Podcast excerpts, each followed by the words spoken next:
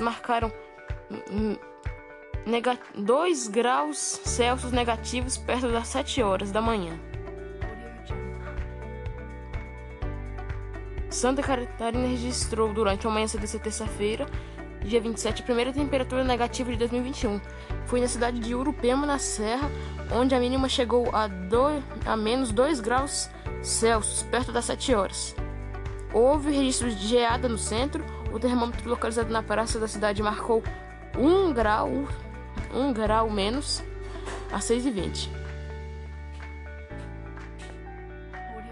Fonte G1